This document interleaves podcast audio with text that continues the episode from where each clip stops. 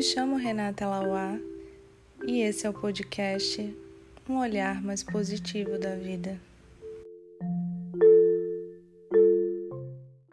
Hoje nós vamos falar sobre o ciúme. Ciúme nas relações. Nossa, esse tema dá muito o que falar, né? O ciúme, gente, é um estado emocional bem complexo, né? Bem presente também nas nossas relações.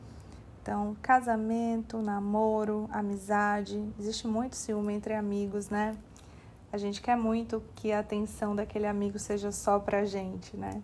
Entre pais e filhos, entre irmãos, ou se tem ciúme entre irmãos, né?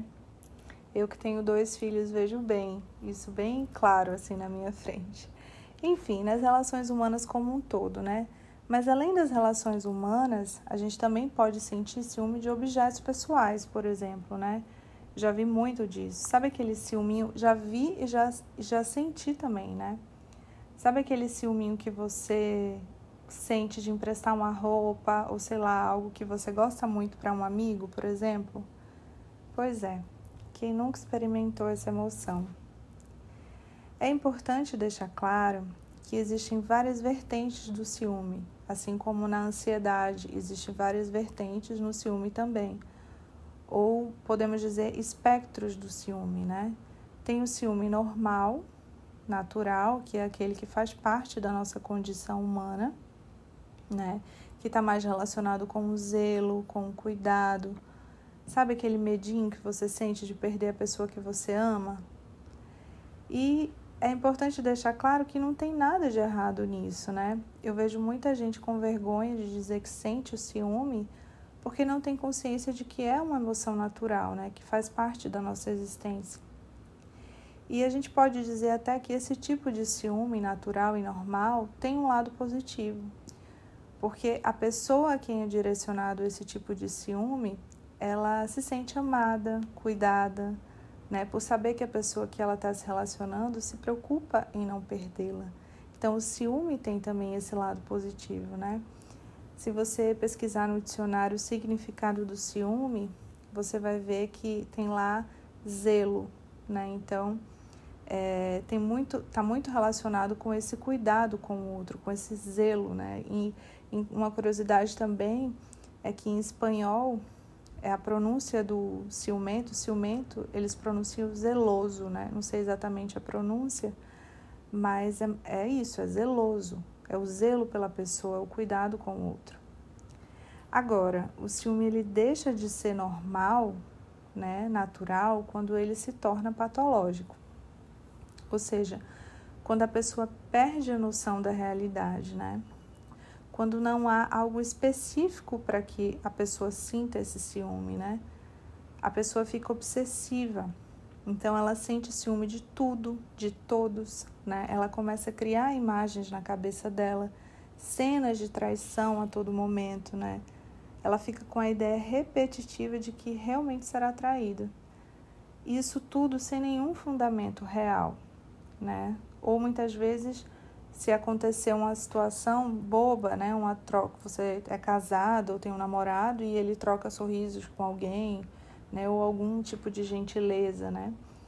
A pessoa que tem o ciúme patológico, ela já vê essa a cena da traição ali acontecendo, né? E isso gera muito sofrimento para ela, né? E fazendo como isso acontece e acaba fazendo com que ela crie como se fosse assim um ritual de comportamentos controladores. Então ela começa a perseguir a pessoa, insultar a pessoa, porque ela já está vendo a pessoa é, traindo ela ali na cabeça dela, né, na imaginação dela. Então ela se revolta contra a pessoa. Então ela acaba insultando a pessoa, né? E essas atitudes podem até terminar em uma tragédia, porque a pessoa que sente o ciúme patológico, ela sai totalmente da realidade, né? Ela perde totalmente o seu equilíbrio emocional. E quando a gente perde o nosso equilíbrio emocional, a gente é capaz de muitas coisas. Né? Então, o grande problema em deixar o ciúme normal, aquele que eu comentei há pouco, positivo, natural, que é inerente ao ser humano, se tornar patológico, é, além de tudo, a ilusão do controle, né? Porque a pessoa fica tão louca querendo controlar o outro por medo de perdê-lo, que ela acaba realmente perdendo. Sabe aquela história? Quem tem medo de perder já perdeu? Eu tenho até um texto é, com esse tema, com esse título, né? É mais ou menos isso, porque ela acaba sufocando a pessoa, né? E ninguém aguenta ser 24 horas fiscalizado, investigado, ou ter que ficar provando a todo momento que está sendo fiel ou idôneo com o outro, né? Isso é desconfortável demais, isso desgasta qualquer relacionamento. E além disso, essa coisa de você querer ter tudo nas mãos, né? Controlar os passos do outro, com quem ele fala, com quem ele sai, essa coisa de mexer no celular, enfim. Alimenta a todo momento a ideia de que você não confia nessa pessoa, né? De que você vai ser passada para trás a qualquer momento. E como você vai ficar ao lado de alguém que pode fazer isso com você? Porque não é só a questão da traição em si, né? É, é questão da cumplicidade mesmo, né? Você tá com alguém que você pode contar para qualquer coisa. E isso não se aplica a quem você não pode confiar. Por isso a gente precisa escolher bem com quem nos relacionamos também, né? Porque assim, as pessoas têm um universo dentro de si, né? Muitas vezes a gente tem a ilusão de que a gente vai mudar o outro, né? Quando na verdade ninguém muda ninguém. Não adianta dar murro em ponta de faca, né? Porque se a pessoa tem o perfil de que trai, tem a personalidade, né, é, de trair, tem é, esse perfil, realmente dificilmente ela vai mudar. Então cabe a você escolher alguém que mereça sua confiança e te proporcione ter uma relação de paz.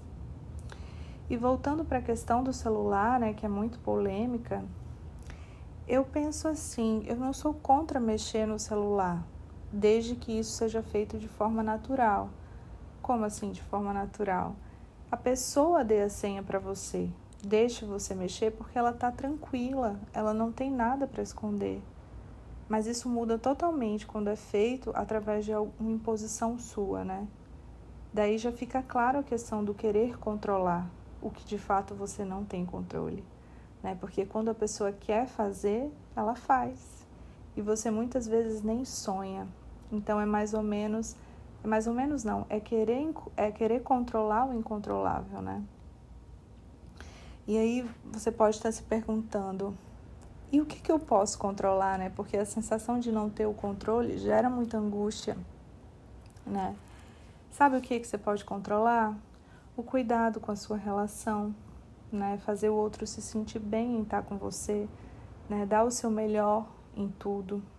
Investir é, em parceria, né? Ser uma pessoa parceira, companheira, né? Mas também cuidar de você, né? Ter a sua vida própria, usufruir da companhia do outro, né? Mas não sendo pesada, aquela pessoa pegajosa, aquela pessoa que fica toda hora atrás, toda hora na carência, né? né? Deixar o outro livre para ter a vida dele, né? E as coisas dele também, porque todo mundo precisa dessa liberdade. Foi até tema do podcast passado que eu falei muito sobre o desapego. Então, é, é, é apostar e tentar fazer dar certo a relação, né? Esse é o controle que você tem, mas tendo sempre a clareza de que a sua parte é limitada, né? E ela termina quando começa a parte do outro, porque uma relação ela é feita de duas pessoas, né? Então ele também precisa querer fazer dar certo e apostar na relação.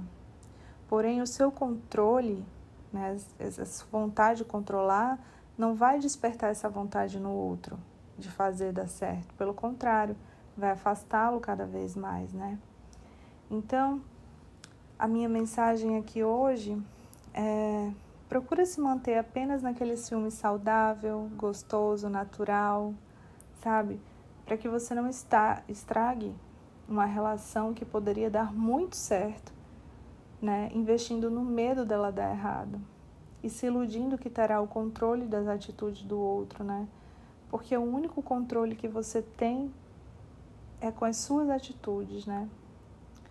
Então, é ilusão querer controlar os passos do outro, né? Vai até onde você pode ir, até onde está o seu limite de ação, né? E entrega, porque o que tem que ser é.